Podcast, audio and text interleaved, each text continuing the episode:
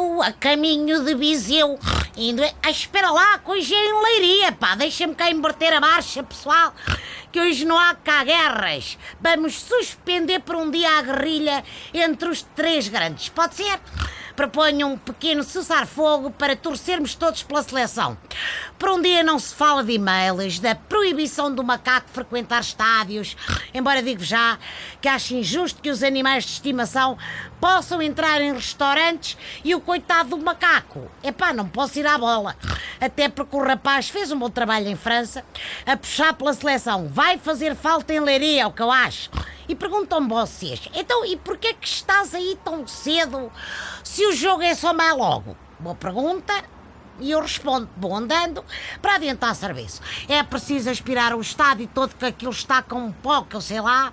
Acho que a última vez que foi usado foi no Festival do Panda.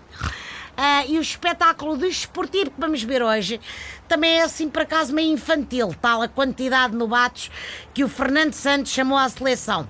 Quando vi a convocatória com Kevin Rodrigues e Edgar Ié, pensei que me tinha enganado na equipa e estava a ver o plantel dos americanos, pá.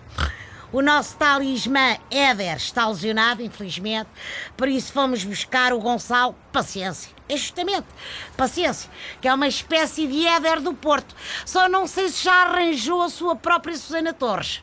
Bom, a maior novidade desta convocatória foi o regresso de Manuel Fernandes, cinco anos depois. Vai parecer que estamos a ver o jogo na RTP Memória. Por acaso eu até gosto do rapaz, ou não tivesse ele começado no Benfica, mas acho que se era para ir buscar jogadores antigos, epá, mais valia um, um Figo ou um Deco. Bom, até amanhã, pessoal. Carrega Portugal, mesmo que seja só para aquecer.